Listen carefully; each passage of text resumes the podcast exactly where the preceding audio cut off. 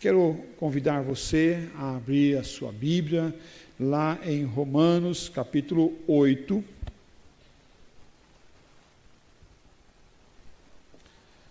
Romanos, capítulo 8.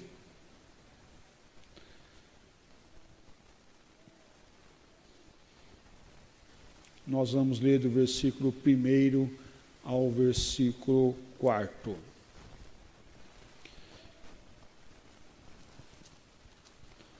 Romanos 8, de 1 a 4. Fala assim: Agora, pois, já nenhuma condenação há para os que estão em Cristo Jesus, porque a lei do Espírito da vida em Cristo Jesus te livrou da lei do pecado e da morte. Porquanto o que fora impossível à lei, no que estava enferma pela carne, isso fez Deus enviando o seu próprio Filho em semelhança de carne pecaminosa e no tocante ao pecado, e com efeito condenou Deus na carne o pecado, a fim de que o preceito da lei se cumprisse em nós, que não andássemos segundo a carne, mas segundo o Espírito, mas segundo o Espírito. Queridos, o Espírito Santo, o Espírito Santo. Romanos capítulo 8 é um dos textos que mais fala sobre o Espírito, o Espírito Santo aqui mencionado. E é interessante quando nós pensamos sobre a terceira pessoa da Trindade. A terceira pessoa da Trindade. Talvez muito pouco falado nas igrejas reformadas por uma questão é, muito falado do outro lado por igrejas pentecostais e, e muitas das vezes para mostrar uma diferença, nós nos empenhamos a falar a outras, a outro tema na, da, da, vida cristã e da, do Evangelho do Senhor Jesus Cristo. Mas é um erro, porque quanto menos informações nós tivermos sobre aquele assunto, maior aquele fator que estava sendo ensinado se torna mais forte ou mais consolidado aquele fator que é, eu não fui ensinado se torna mais forte. Por isso, falar sobre a pessoa do Espírito Santo é importantíssimo. E algumas vezes nós presbiterianos somos taxados por aqueles que não creem no Espírito Santo, aqueles que não acreditam no Espírito Santo. Algumas vezes já perguntaram para mim: você crê no Espírito Santo? Eu falei, claro, como não? Né? Como eu não vou crer na pessoa do Espírito Santo? Eu batizo em nome do Pai, do Filho e do Espírito Santo. Nós damos a bênção em nome do Pai, do Filho e do Espírito Santo. Né? Nós estamos e somos templo do doce e santo Espírito em nossas vidas, em nossos corações. Olha que interessante. Mas como que nós pregamos isso e como que nós anunciamos isso? Algumas vezes já fui até questionado: você já foi batizado com o Espírito Santo? Você já foi batizado com o Espírito Santo? Olha que pergunta, né? Que pergunta. E aí, o que, que, o que, que você fala quando alguém fala, você já foi batizado com o Espírito Santo? Você, primeira questão é de saber o que, que a pessoa está entendendo por batizado do Espírito Santo. Se é uma manifestação de um dom, de uma, de uma manifestação litúrgica, uma manifestação é, é, de falar em línguas, que muitas vezes é citado, ou se é ter o Espírito Santo na sua vida. É ser templo do Espírito Santo que faz toda a diferença em nossas vidas e em nossos corações. É interessante nós observarmos que muitas das vezes, muitas vezes, nós temos uma falta de conteúdo de informação sobre a pessoa do Espírito Santo. Por isso, eu já vou adiantar que hoje, mais duas próximas mensagens, nós iremos falar sobre a pessoa do Espírito Santo. Então, se você tem dúvidas sobre isso, se você está esclarecendo isso sobre a sua vida, fale, anuncie, mostre, é, é, coloque essas informações à mão das pessoas. Eu quero dar também aqui um conceito sobre a pessoa do Espírito Santo, olhando um pouco ah, o nosso breve catecismo. Nosso breve catecismo. A pergunta 6 do nosso, nosso breve catecismo de Westminster fala assim: Quantas pessoas há na divindade? Quantas pessoas há na divindade? E lembra-se, o breve catecismo foi feito para as crianças. Para as crianças. O breve catecismo foi feito para ensinar as crianças com perguntas, perguntas fáceis. Quantas pessoas, quantas pessoas há na divindade? Há três pessoas na divindade: o Pai, o Filho e o Espírito Santo. E essas três são um Deus, da mesma substância, iguais em poder e glória. Iguais em poder e glória. E muitas das vezes nós achamos Deus Pai em cima, todo-poderoso, o grande. Deus Filho em segundo lugar. E Deus Espírito Santo, aquele, a trindade o mais fraquinho, né? Aquele da trindade o mais fraquinho, mas é errado. É errado. São iguais em força e poder. São iguais em força e poder. Mas o que, que muda então? O que, que muda? O que, que tem de diferença? São as funções. As funções. E eu quero dizer para você, quero adiantar para você, que na nossa salvação, na salvação minha, tua, a Trindade toda está envolvida para me salvar, para me transformar, para me resgatar. Me resgatar em amor. A pergunta 22, também desse breve catecismo, fala assim: Como Cristo, sendo filho de Deus, se fez homem? Como Cristo, sendo filho de Deus, se fez homem? Ah, mas não estão falando do Espírito Santo? Espera um pouquinho. Olha o que, que, que ele responde. Cristo, o Filho de Deus, se fez homem, tornando-se um verdadeiro corpo de uma alma racional, sendo concebido pelo poder do Espírito Santo, sendo concebido pelo poder do Espírito Santo, no ventre da Virgem Maria, e nascido dela, mas sem pecado mas sem pecado. E por isso que ele fala como obra do Espírito Santo, não como obra carnal. A nossa confissão de fé de Westminster, ela primeiramente ela fechou as suas 13, os 13 tópicos, sem mencionar um tópico sobre exclusivamente sobre a pessoa do Espírito Santo posterior, houve um acréscimo sobre a pessoa do Espírito Santo e a obra missionária, a obra salvadora do nosso Deus. E no tópico que ela menciona sobre a pessoa do Espírito Santo, ele trabalha quatro pontos. Quatro pontos. Dos quatro eu quero mencionar dois nessa noite. O Espírito Santo é a terceira pessoa da Trindade, procedente do Pai e do Filho, da mesma substância, é igual em poder e glória, e deve-se crer nele, amá-lo, obedecê-lo, adorá-lo juntamente com o Pai e o Filho por todos os séculos. O ponto 2 fala assim: é Ele o Senhor do, e doador da vida, presente em todas as partes da natureza, e é a fonte de todos os pensamentos bons, desejosos, puros e conselhos santos que se encontra nos homens. Por ele, os profetas foram levados a falar de Deus, da palavra de Deus, e todos os autores da Santa Escritura foram inspirados e registra, a registrar de um modo infalível a disposição e a verdade de Deus. E aí ele continua, depois você pode procurar é, esse texto por completo. Olha que interessante. A pessoa do Espírito Santo. Por isso, minha temática nessa noite, a pessoa do Espírito Santo e eu. A pessoa do Espírito Santo e eu. Fala isso para você. O que, que o Espírito Santo tem a ver com você? O que que esse Espírito Santo que nós não vemos tem a ver com você? O que que isso tem a ver com você e aí em casa?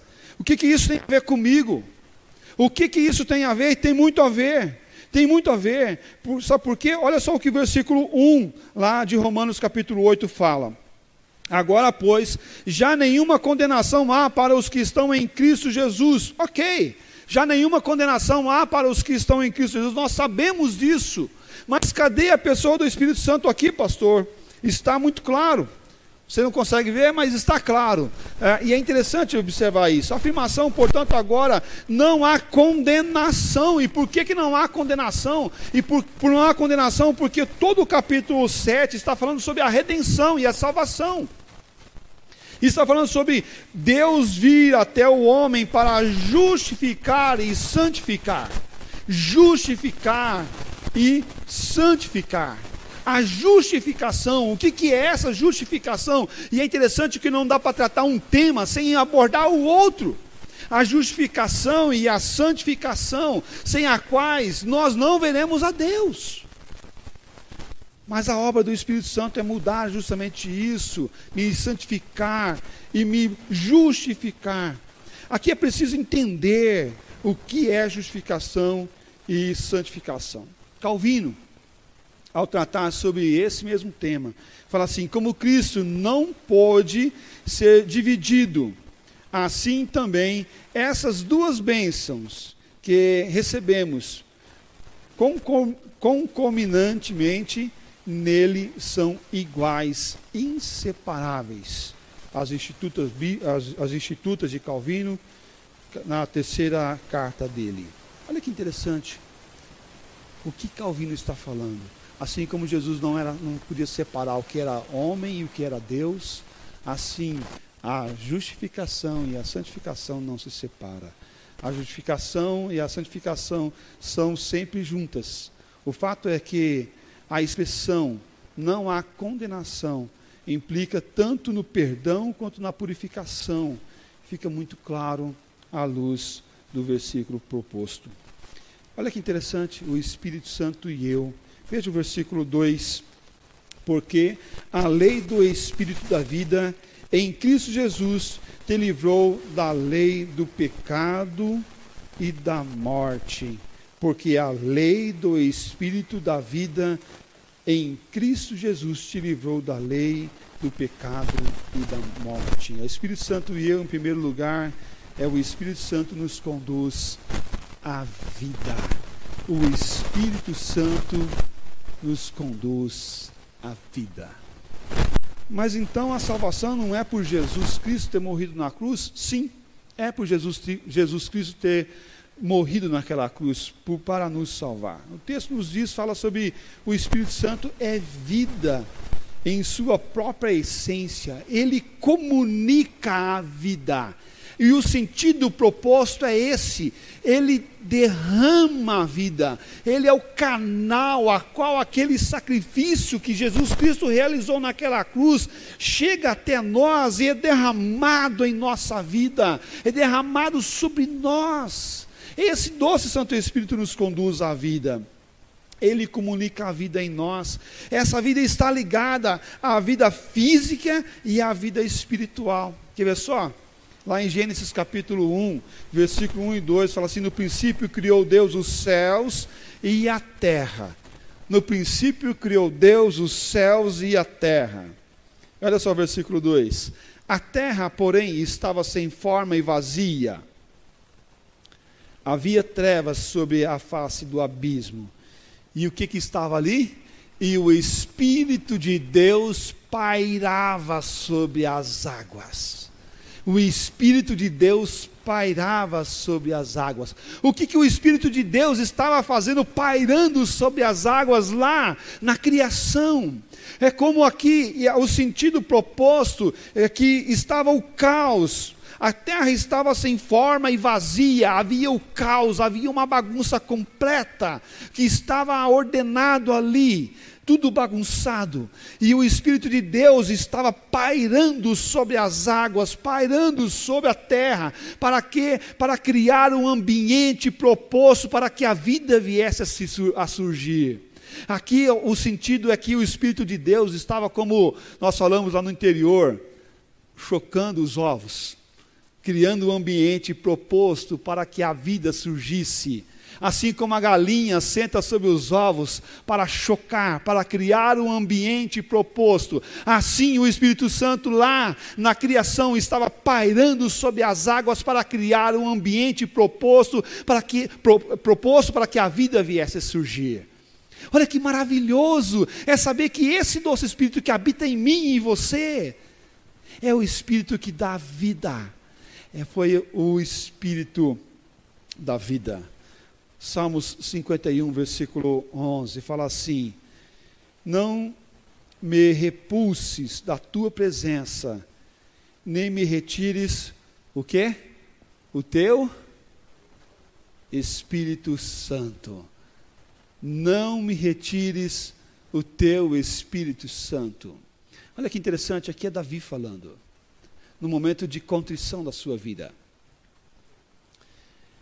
E é interessante pensar sobre isso. No Velho Testamento, o Espírito Santo, ele vinha e descia sobre as pessoas. E aí, aquele a qual era alvo da presença do Espírito Santo naquele momento, se tornava forte. Quer ver isso muito claro? A vida de Sansão. Sansão é um bom exemplo sobre isso. Não é um bom exemplo de caráter, de personalidade.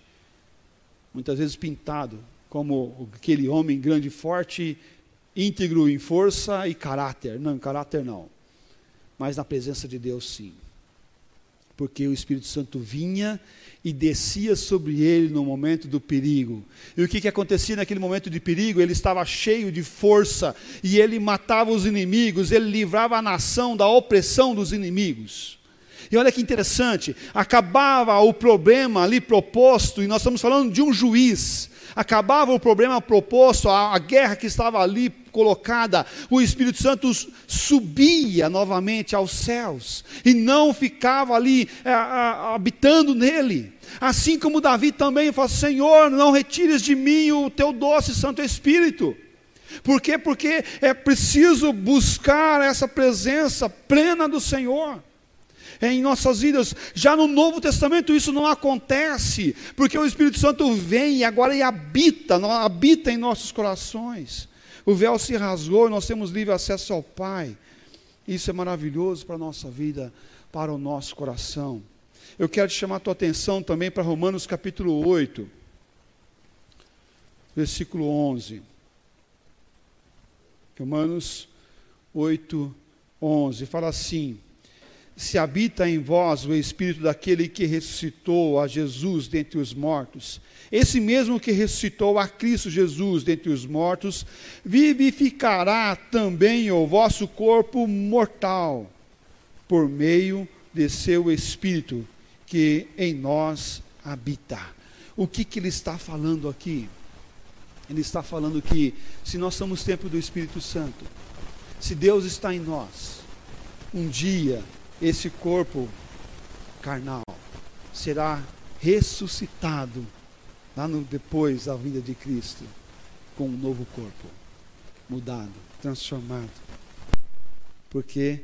Porque esse corpo corruptível irá ser mudado, mudado para a glória do Senhor. A lei do Espírito da vida é a, a, operação vitoriosa e eficaz do Espírito Santo no coração e na vida dos filhos de Deus. Essa é a ação a lei do Espírito da vida. É a ação vitoriosa, gloriosa do Espírito Santo do Senhor. É oposto à lei do pecado e da morte. Percebe que o, o, o, texto que nós lemos, o versículo 2, fala assim: Porque a lei do Espírito da vida em Cristo Jesus te livrou da lei do pecado e da morte. A lei do pecado produz morte, mas a lei do Espírito produz vida. Se nós andamos com a forma da carne, isso irá, irá gerar morte em nossos corações, mas se nós andamos segundo a lei do Espírito, isso irá gerar vida em nossas vidas, isso irá gerar vida em nós. Romanos capítulo 6, versículo 23, é, fica muito claro que Jesus está mostrando, ele, se, ele, ele fez isso por meio de Jesus Cristo, ou seja, a base dos méritos da expiação e por meio do poder vitalício da união com Ele. Porque o salário do pecado é a morte, mas o dom gratuito de Deus é a vida eterna em Cristo Jesus, nosso Senhor. É a base, é a forma que Ele coloca e transforma. Não é pelo nosso mérito, não é pela nossa ação. Para termos vida, precisamos de Deus, que nos deu Jesus Cristo para recebermos a vida, precisamos do convencimento do Espírito Santo. Lá em João 16, 8, por, é, quanto ele vier, convencerá o mundo do pecado, da justiça e do juízo. Quando ele vier, irá convencer do pecado, do juízo e da justiça. Quem irá vir? O Espírito Santo. Ele vai vir ainda? Não, ele já veio. Ele já veio. Está lá, Atos capítulo 2, é a descida do Espírito Santo. Ele já veio e ele habita em nós, em nosso meio. Ele habita em nós para nos convencer do pecado, do juízo, da justiça. Que pessoal, quero simplificar isso de uma forma muito clara, para você entender isso aí. Você chega para falar de Jesus para uma pessoa. Você fala assim: Olha, vou contar uma história para você. Lá no jardim do Éden, Deus criou homem, chamado Adão, e depois Deus pegou e deu um lockout nele, né, e derrubou ele, fez ele dormir bastante, tirou uma costela né, dele e fez a Eva. Uniu os dois, felizes, contentes, lá no Jardim do Éden, e falou assim: de todas as árvores você pode comer, exceto dessa árvore aqui, que é do conhecimento do bem e do mal. E essa daqui da vida você pode comer também, fica à vontade, tá certo? Pode, desfrute, desfrute de tudo. Mas acontece que o homem e a mulher pecaram, comeram do fruto proibido, desobedeceram a Deus, entraram em pecado e a condenação é: se você comer desse fruto, certamente você vai morrer. Se você comer desse fruto, certamente você irá se separar de Deus. E aí o homem caiu, foi afastado do jardim do Éden, é, viveu em trevas, a morte entrou na humanidade, na terra. Primeiro, para cobrir o corpo do homem e da mulher, porque estavam nus. Segundo, com a morte do seu filho. Mas Jesus, mas Deus mandou Jesus Cristo a morrer na cruz por nós. Você reconhece isso? Aquela pessoa que você está falando de Jesus para ela, ela fala assim: reconheço, é verdade. Você reconhece que você é pecador? Sim, reconheço que sou pecador. Você reconhece que você precisa do Senhor Jesus Cristo para ir morar no céu e ser reconciliado com Deus através de Cristo Jesus? Sim, reconheço. Então você quer ter um compromisso com o Senhor Jesus Cristo hoje, porque hoje é a hora da aceitação de Cristo Jesus. Ele fala: não.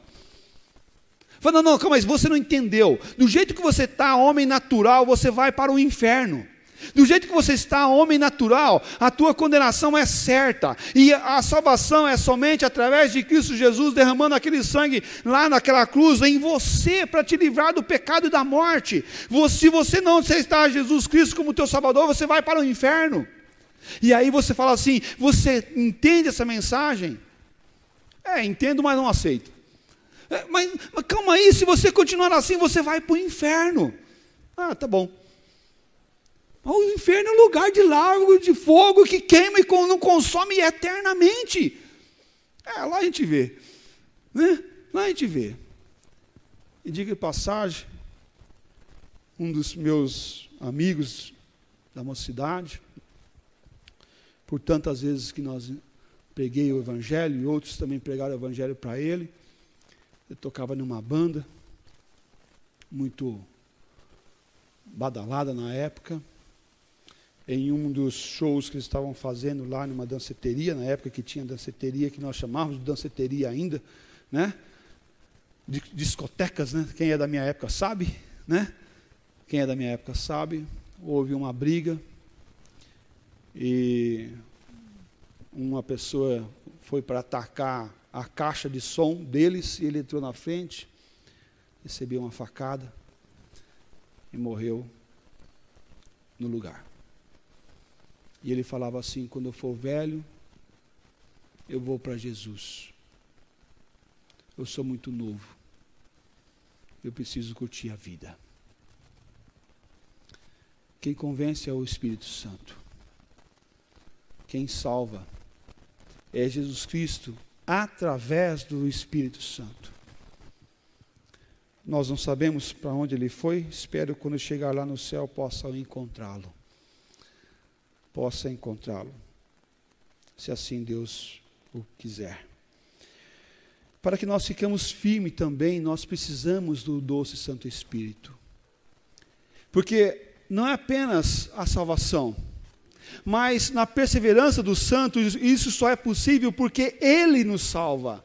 Mas não é, não é só porque Ele nos salva, mas porque Ele nos mantém nele, ligado nele. O homem jamais poderia ter uma ação para a sua salvação, mas o homem também jamais poderia se manter salvo, se manter salvo se não for pela doce presença do Espírito Santo, para nos manter nele é necessário a vida e a presença do Espírito Santo. E saiba que Satanás irá tentar te tirar da presença do Senhor de todas as forças.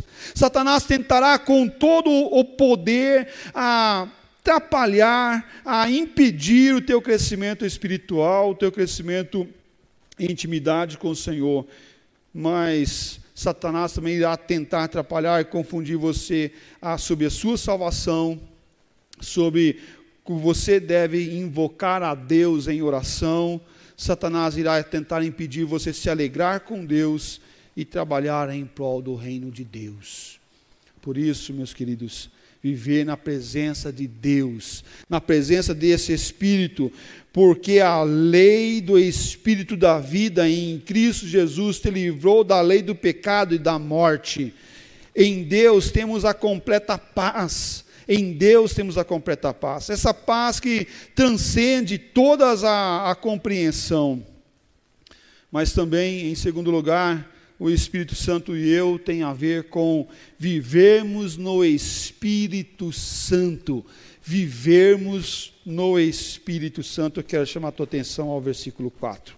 Fala assim: a fim de que o preceito da lei se cumprisse em nós, que não andemos segundo a carne, mas segundo o Espírito não andemos segundo andamos segundo a carne, mas segundo o espírito. Vivemos no espírito. É interessante viver no espírito.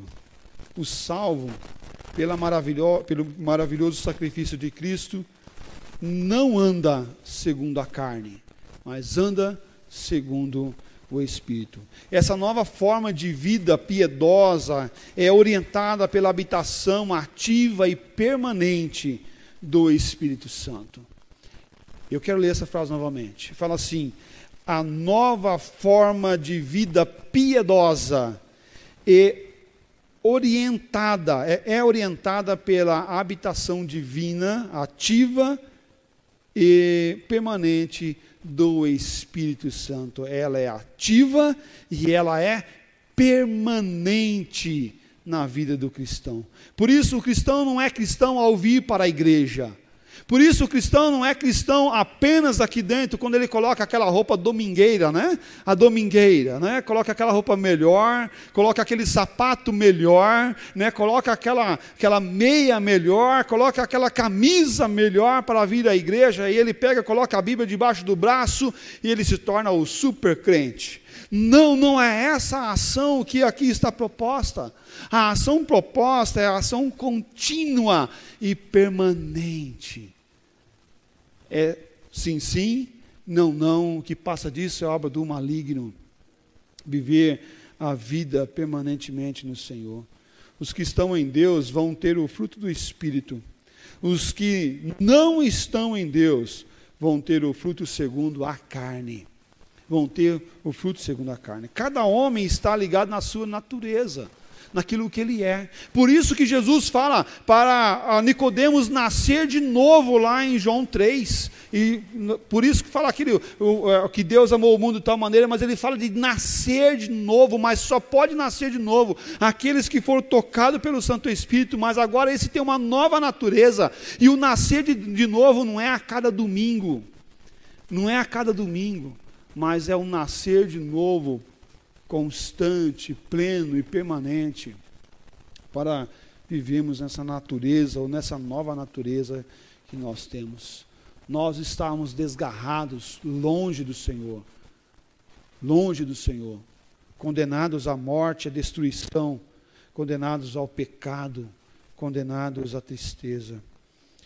O nosso ato, ou os nossos atos, são oriundos da natureza pecaminosa do homem e é caracterizada pelos atos associados a essa natureza. Nossos atos originais, nossas ações originais é caracterizada por isso. Existe só uma forma de mudar isso. É a habitação do doce Santo Espírito em nossa vida. É a ação de Deus mudando e nos cambiando de dentro para fora. Eu tenho falado exaustivamente sobre quando a palavra de Deus fala sobre o coração, ele fala sobre aquilo que nós temos lá dentro. E por isso que é a habitação de Deus, através do seu doce Santo Espírito, está em nosso coração, para nos, nos mudar aonde nós temos as maiores batalhas da nossa vida. As maiores batalhas não são externas, mas são internas porque elas dormem com a gente. Porque quando nós colocamos a nossa cabeça no travesseiro para dormir, é essas que nos incomodam, é essas que vêm em nossa mente, é essas que perturbam o nosso coração, que perturbam o nosso caráter, que quer mudar e quer fazer o velho homem surgir a cada tempo e a cada momento. E é bom que Deus, através do doce Santo Espírito, está nesse lugar para controlar o nosso coração. E olha que interessante. Gálatas capítulo 5. Gálatas capítulo 5. Versículo 16 a 25. Fala assim: Digo, porém, digo, porém, Andei no espírito e jamais satisfazeis a concupiscência da carne. Porque a carne milita contra o espírito e o espírito contra a carne, porque são opostos entre si, para que não façais o que porventura seja do vosso querer. Mas se sois guiados pelo espírito, não estáis sobre a lei. Ora, as obras da carne são conhecidas e são prostituição, impureza, lascívia, idolatria, feitiçaria, é, inimizade, porfia, ciúmes, iras, discórdias, é, dis, dissensões, facções, inveja, bebedice, glutonaria e coisas semelhantes a essas, a respeito das quais eu vos declaro, como já outrora vos preveni que não herdarão o reino de Deus os que tais coisas praticam. Agora vem, mas o fruto do Espírito é amor, alegria, paz, longanimidade, benignidade, bondade, fidelidade, mansidão, domínio próprio. Contra essas coisas não há lei e os que são de Cristo Jesus crucificaram a carne com as suas paixões e concupiscências. Se vivemos no Espírito, andamos também no Espírito. Se vivemos no Espírito, também andamos no Espírito. Percebe que está muito claro o que é as obras da carne e o que é as obras do Espírito em nossa vida e nosso coração. Se nós estamos no Espírito, nós não podemos ter as obras da carne. E percebe o que o apóstolo Paulo está propondo aqui para nossas vidas: é que nós não podemos e não temos como andar com dupla personalidade. Sou de Deus agora. Aí, estou andando, estou caminhando, daqui a pouco eu deixo ser de Deus e se torno da carne. Não, não é essa a ideia. Nós não somos crente onda ou crente folha que é jogada para tudo quanto é lado. Nós podemos sim pecar, podemos. Mas o pecado é um erro de percurso para o cristão. O pecado não é o que me agrada, ou não pode ser o que me agrada, mas o pecado é algo anormal que aconteceu na minha vida. O cristão não tem que ficar pecando toda hora, ou pecando por ser inconsequente, por não amar a Deus, por não colocar Deus em primeiro lugar na sua vida.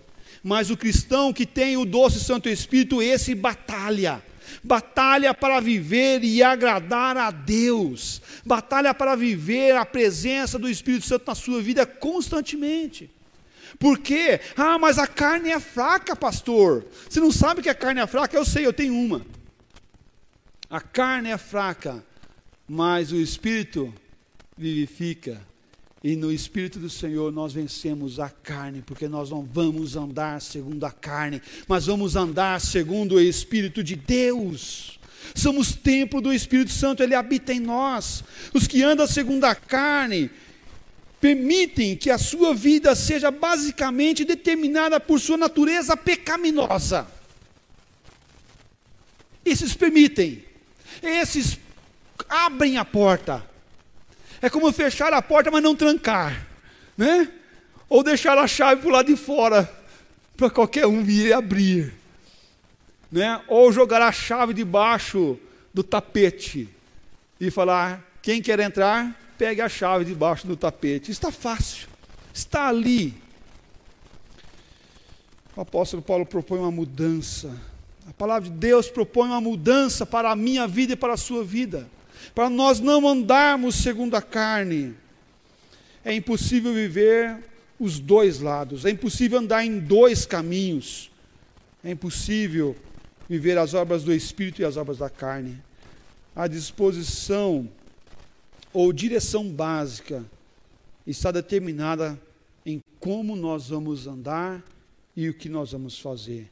O lado de Deus ou o lado da natureza humana é o que nós vamos escolher: o lado de Deus ou o lado da natureza humana. Concluindo, e eu já quero chamar os nossos irmãos que vão cantar a música à frente.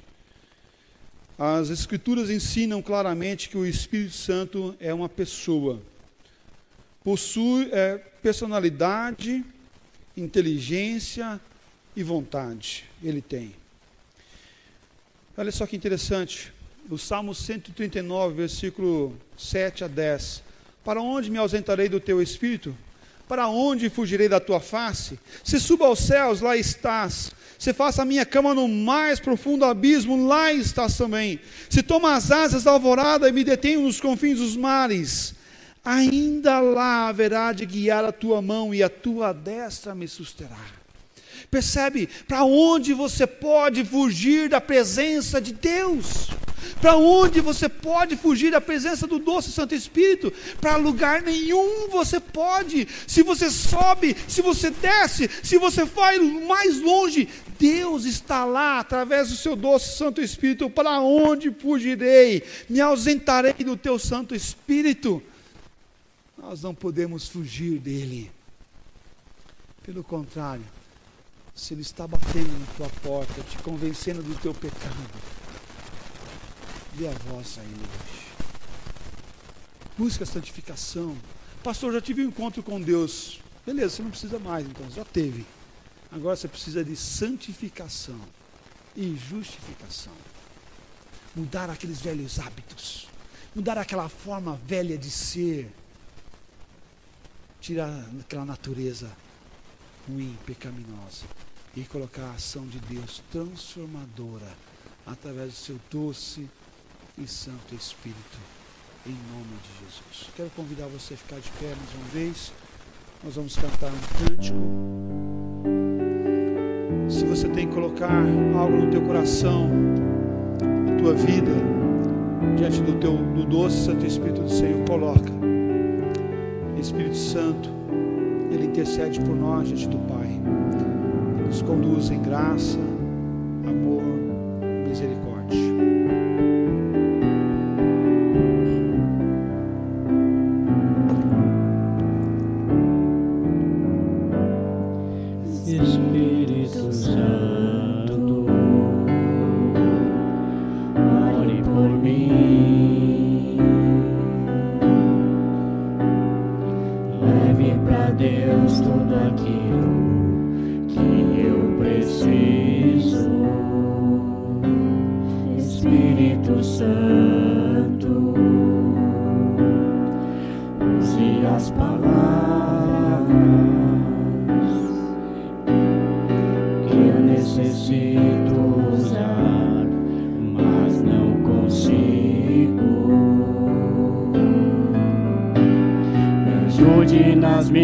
minhas fraquezas, não sei como devo pedir, Espírito Santo, vem interceder por mim.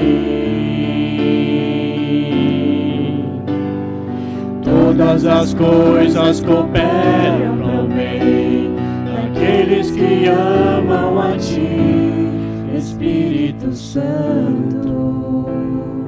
Vem orar por mim. Estou clamando, estou pedindo, Deus sabe a dor que estou sentindo. Meu coração está ferido, mas o meu clamor está subindo. Estou clamando, estou pedindo, só Deus sabe a dor que estou sentindo. Meu coração está ferido, mas o meu clamor está subindo. Todas as coisas cooperam para o bem daqueles que amam a Ti, Espírito Santo. Orar por mim. Estou clamando, estou pedindo, só Deus sabe a dor que estou sentindo. Meu coração está ferido, mas o meu clamor está subindo.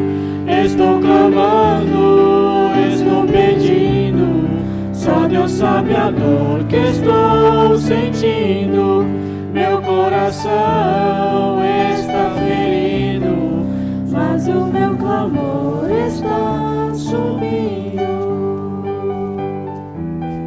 Ó Pai, ó Deus, Pai querido, nós estamos clamando, Pai, nós estamos pedindo,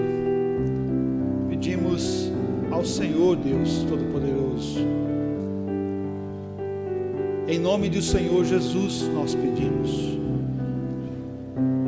mas também somos convencidos pelo Teu doce Santo Espírito como orar, como pedir,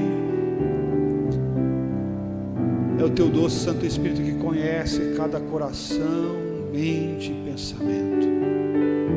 Ó Deus, eu quero aqui orar, interceder, ó Deus, pedindo que o Senhor venha agir, ó Deus, convencendo-nos, ó Deus, do pecado, do juízo e da justiça.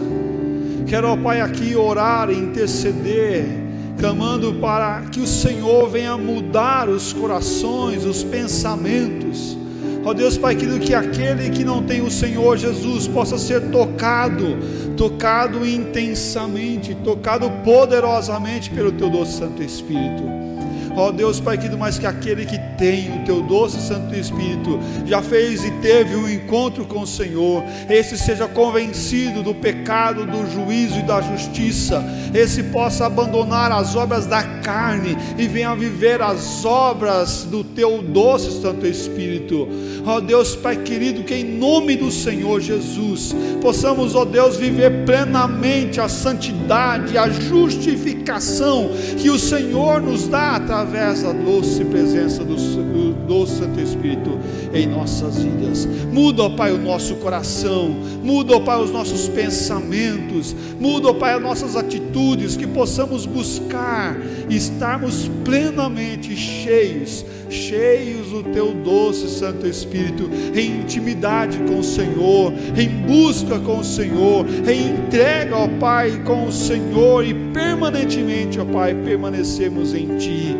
Ó Deus, Deus Pai querido, não tira-nos, ó Pai, a alegria da salvação, não tira-nos, ó Deus, o Teu amor, ó Pai, mas que sim, Pai, possamos estar plenamente moldados fortalecidos pelo Teu doce e Santo Espírito, ó Pai. Em nome do Senhor Jesus, Pai querido. Em nome do Senhor Jesus. Amém, Deus. E agora, irmãos, que a maravilhosa graça do Senhor, Deus e Pai Todo-Poderoso, Criador dos céus e da terra, maravilhosa presença inefável do nosso Senhor Jesus Cristo em nossas vidas. E o poder de Deus através do nosso do teu Santo Espírito em nossas vidas esteja com todos vós e com todos vós permaneçam hoje e para todos sempre. Amém. Pai.